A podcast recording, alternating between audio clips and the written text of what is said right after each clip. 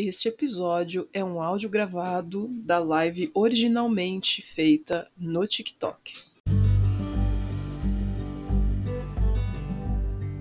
Olá, pessoas, bom dia! Quem tá aí no TikTok vai me ver, quem tá no podcast vai só ouvir a minha voz. Mas, conforme prometido, seguindo aqui a nossa programação, eu vou dar continuidade à nossa leitura da obra do Neil Gaiman que eu escolhi para iniciar essa sequência aqui é, de lives ou de podcast, que é a mitologia nórdica do Neil Gaiman. Se você não viu o primeiro episódio, é, lá no podcast tem. Se você entrar aqui no perfil da trilha, tá? Quem, quem tá aqui no TikTok, você vai ver que tem a árvore de links, tem lá o podcast, tá? E aí você consegue ver não só o episódio passado, ver, né? Ouvir o episódio passado lá no podcast, como também consegue ver outras coisas que já estão gravadas lá que o pessoal gosta, né? O pessoal tá gostando muito de uma série de meditações rúnicas que eu fiz faz muito tempo, mas tá tudo lá, né? É um acervo que a gente tem no podcast, certo? E no, quem tá, a galera do podcast aí, se ainda não explorou outros episódios, fica o convite, tá bom? Ok, pessoas, é, estamos aqui então começando o capítulo que começa com o título Antes do Princípio e o que veio depois. Então vamos lá, vamos ver o que o Sr. Gaiman fez aqui, nos brindou com a sua criatividade. Antes do princípio, não havia nada, nem terra, nem paraíso, nem estrelas, nem céu. Existia apenas o mundo feito de névoa, sem forma nem contorno, e o mundo feito de fogo, eternamente em chamas. Ao norte ficava Niflheim, o mundo escuro. Nele, onze rios venenosos cortavam a névoa, originários do mesmo poço em seu núcleo o turbilhão barulhento chamado Revelgelmir, Nilfelheim era mais frio que o próprio frio. Com uma névoa cerrada e turva encobrindo tudo, os céus eram ocultados pelas brumas e o chão era encoberto pelo nevoeiro de gelo. É interessante porque Niflheim, na mitologia nórdica, na espiritualidade nórdica, aliás, é, em alguns contextos ele é visto como o lugar para onde as almas vão depois que elas morrem, né? Se a gente for fazer um paralelo aí com o cristianismo uh, ou, ou, algo semelhante, é como se fosse o purgatório, mas no, no paganismo nórdico não, a gente nem acredita em céu e inferno, mas a gente fala disso depois. É, o que eu quero frisar aqui é o aspecto né, de Niflheim, que é frio, e quando o, o nosso corpo ele falece, ele também fica frio. É, por que, que eu estou falando desses paralelos? Porque se a gente voltar lá atrás, é, como que o homem começou a criar essas alegorias, né, essas lendas, essas fábulas para explicar o mundo, da onde veio isso? Tanto no contexto nórdico quanto em qualquer povo, eles observavam o que acontecia no ambiente deles e tentavam traduzir aquilo é, alegoria próxima da natureza, que era o que eles observavam. Cinco mil anos atrás nós não tínhamos a biologia, não tinha é, anatomia, ciências, uh, enfim, de todas as de todas as formas, certo? Então é, essas explicações, essas alegorias, elas vêm traduzidas dessas observações que o povo fazia naquela época. Né? Então, Niflheim é interessante ele ser o paralelo com o mundo uh, para onde as almas vão depois que elas elas se vão do mundo físico, porque ele também faz parte da criação do mundo, né? E a gente tem aquela coisa do você vai voltar para o lugar da onde você veio, para a mesma origem. Então, é uma coisa mais ou menos assim essa ideia que foi colocada aqui, tá? Continuando, ao sul ficava Muspel. Muspel era fogo. Tudo lá ardia e queimava. Muspel era brilhante e Niflheim cinzento, tão diferentes quanto lava derretida e gelo. A terra ardia com o calor ruidoso da fornalha de um ferreiro. Não havia terra sólida, não havia céu, nada além de fagulhas e jatos de calor, rochas derretidas e brasas. Em Muspel, no limite do fogo, onde a névoa se transforma em luz, onde a terra termina, ficava Surt, que existia antes dos deuses. Quem assistiu Thor sabe quem é o gigante Surt, também conhecido como Sutur, tá? Ele está lá agora. Surt carrega uma espada flamejante e, para ele, a lava borbulhante e a neva congelante são como um. Sabe-se que o Ragnarok, no fim de tudo, é só então Surt, e só então Surt deixará seu posto. Ele sairá de Muspel com sua espada flamejante e espalhará o fogo pelo mundo, e um a um os deuses cairão diante dele. Parte 2 do mesmo conto. Entre Muspel e Niflheim havia o vazio, um lugar sem forma, uma lacuna de nada. Os rios do mundo feito de névoa escoavam para esse vazio, que era conhecido como Ginnungagap, a garganta do abismo. Ao longo de um tempo imensurável, os rios venenosos se solidificaram e, pouco a pouco, formaram enormes geleiras na região entre o fogo e a névoa. Ao norte, o vazio era preenchido de névoa congelada e calotas de gelo, mas ao sul, mais próximo do mundo feito de fogo, as brasas e fagulhas de Muspel encontrava as geleiras, e ventos mornos da terra em chamas deixavam o ar acima do gelo suave e agradável, como um dia de primavera. No lugar onde o gelo e o fogo se encontravam, o gelo começou a derreter, e nas águas derretidas a vida floresceu. A criatura tinha a forma de uma pessoa maior do que mundos inteiros, mais alta do que qualquer gigante que já existiu ou existirá. Não era homem nem mulher, mas os dois ao mesmo tempo.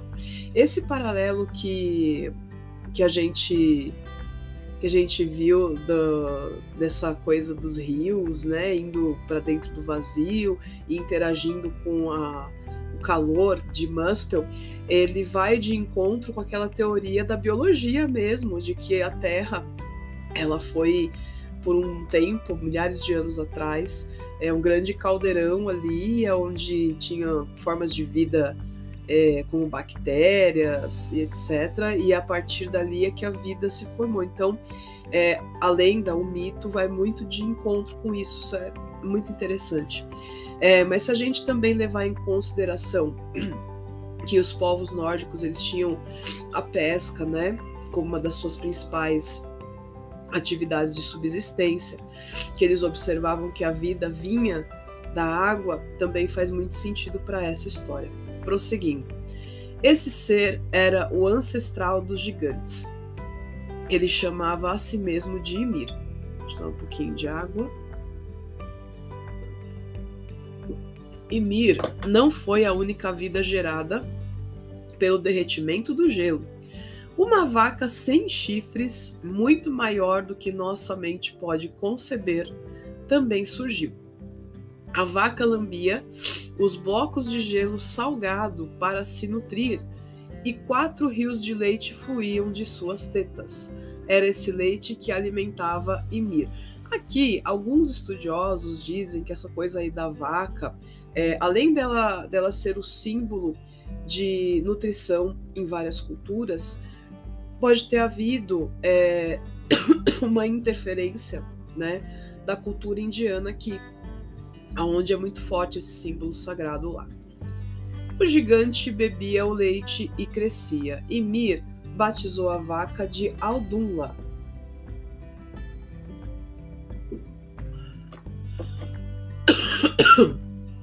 A língua rosa da vaca lambia os blocos de gelo, e deles surgiram pessoas.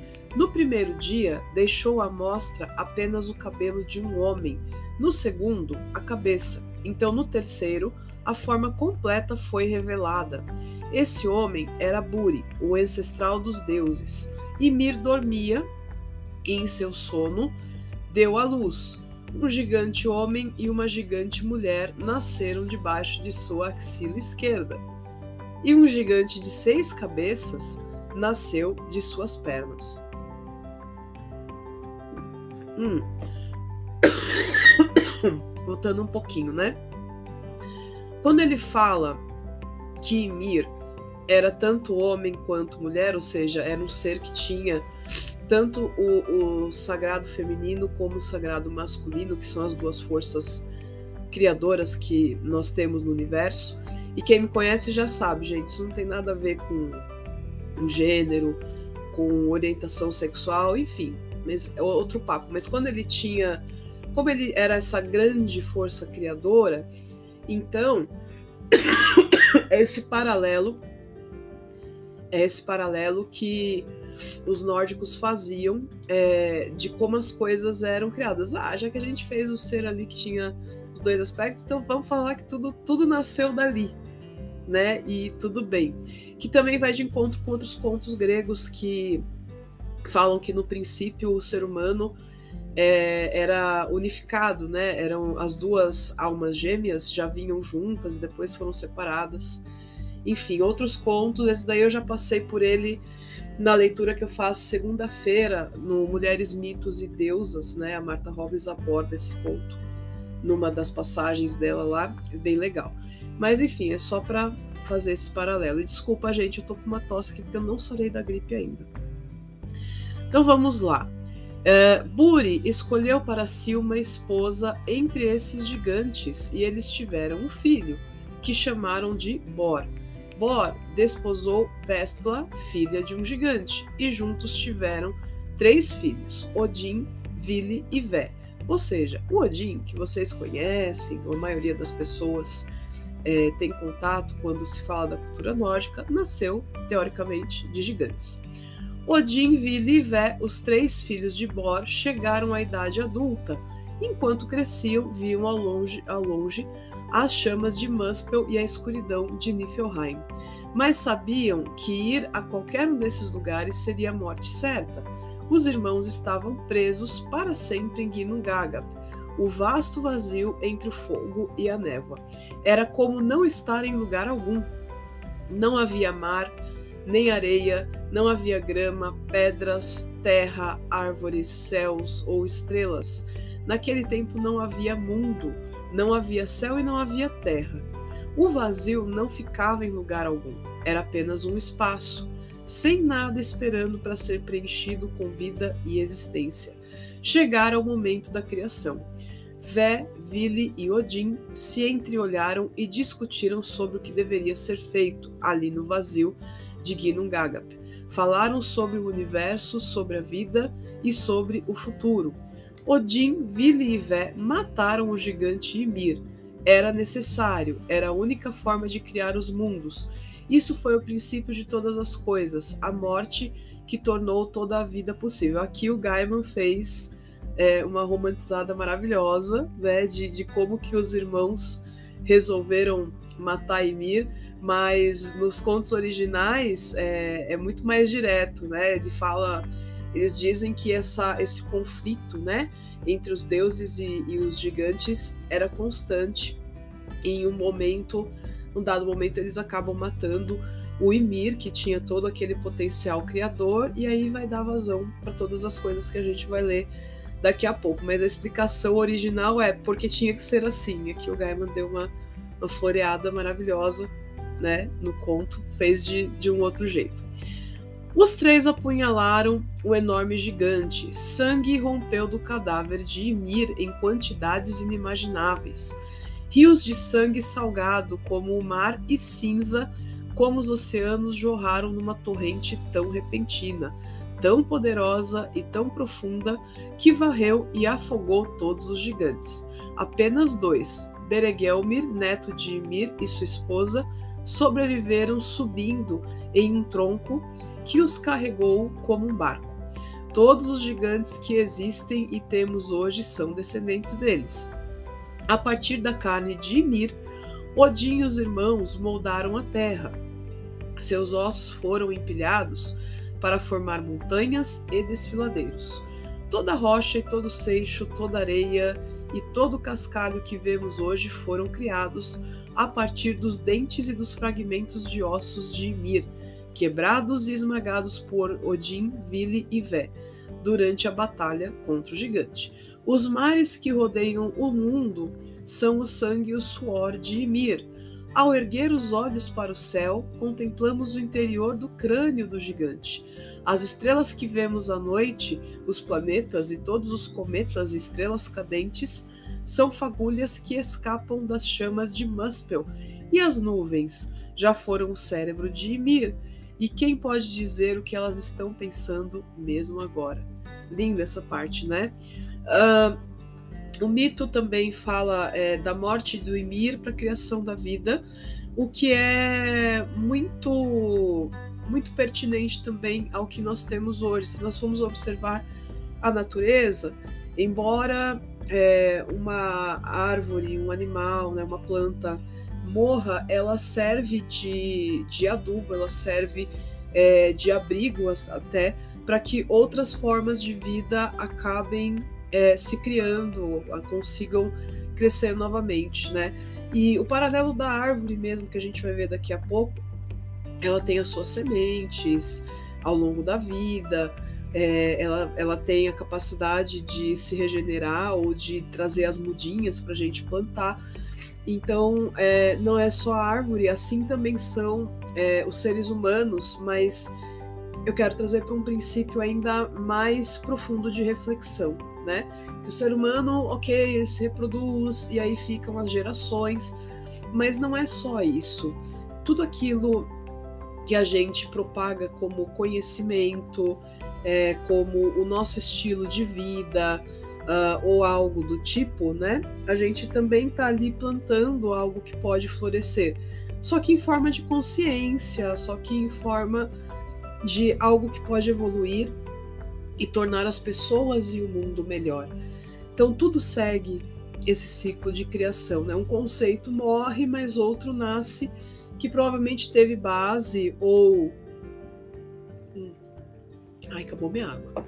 Teve base ou pelo menos é, trouxe reflexão em cima de um conceito passado. Na física a gente vê muito isso, né? A gente passou da física completamente mecânica do Newton, que não quer dizer que, que ela está invalidada, pelo contrário, ainda muitas coisas ali são muito pertinentes para o nosso dia a dia, mas a partir do questionamento desse, desse estudo de Newton, é, nasceu a teoria da relatividade e muitas outras coisas, né, que nós temos hoje.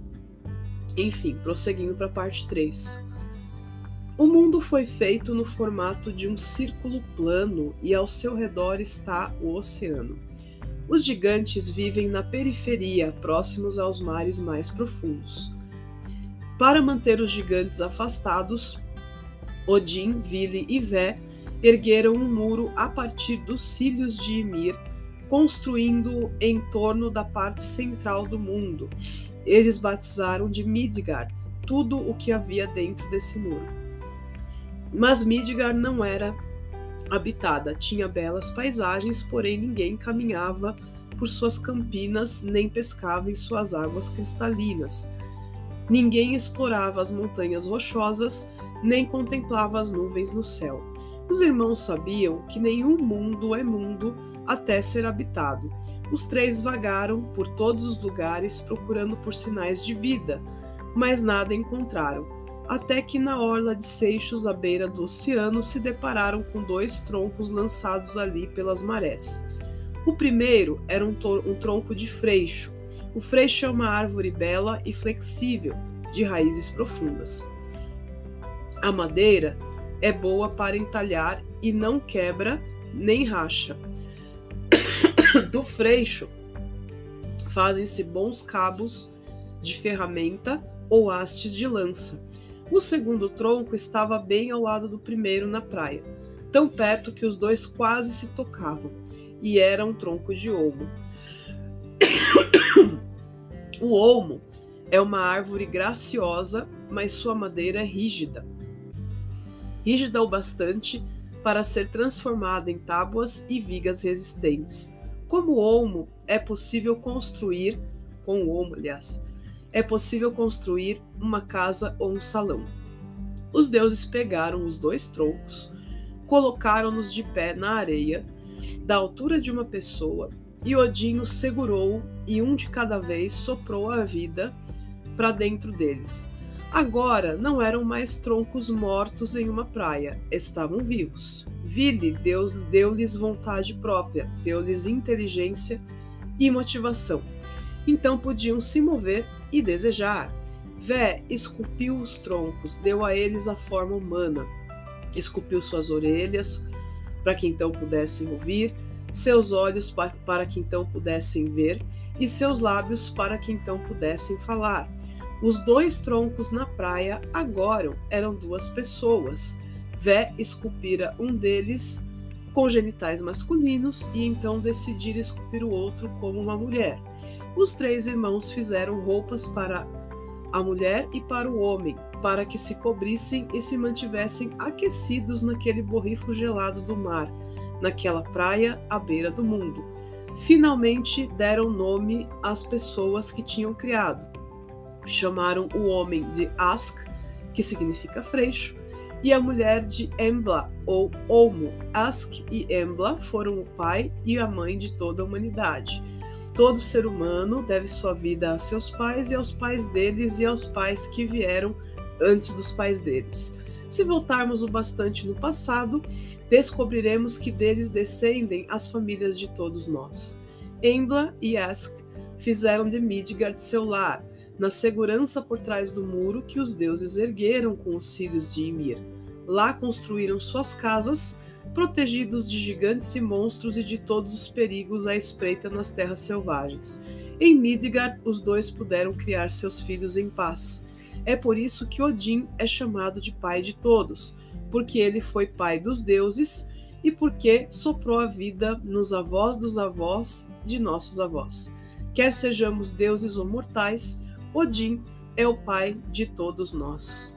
É isso, gente. Então, a gente tem esse finzinho aí do mito da criação com o primeiro casal de humanos que é bem parecido com outras histórias, principalmente das religiões abramânicas, só que ao invés do, do barro foram usados troncos mesmo de duas árvores que são muito significativas, muito emblemáticas, tanto para a tradição nórdica é, quanto, quanto para a tradição é, celta e a gente vai encontrar em outras é, em outras em outras culturas, né? Porque a árvore tem esse símbolo de vida.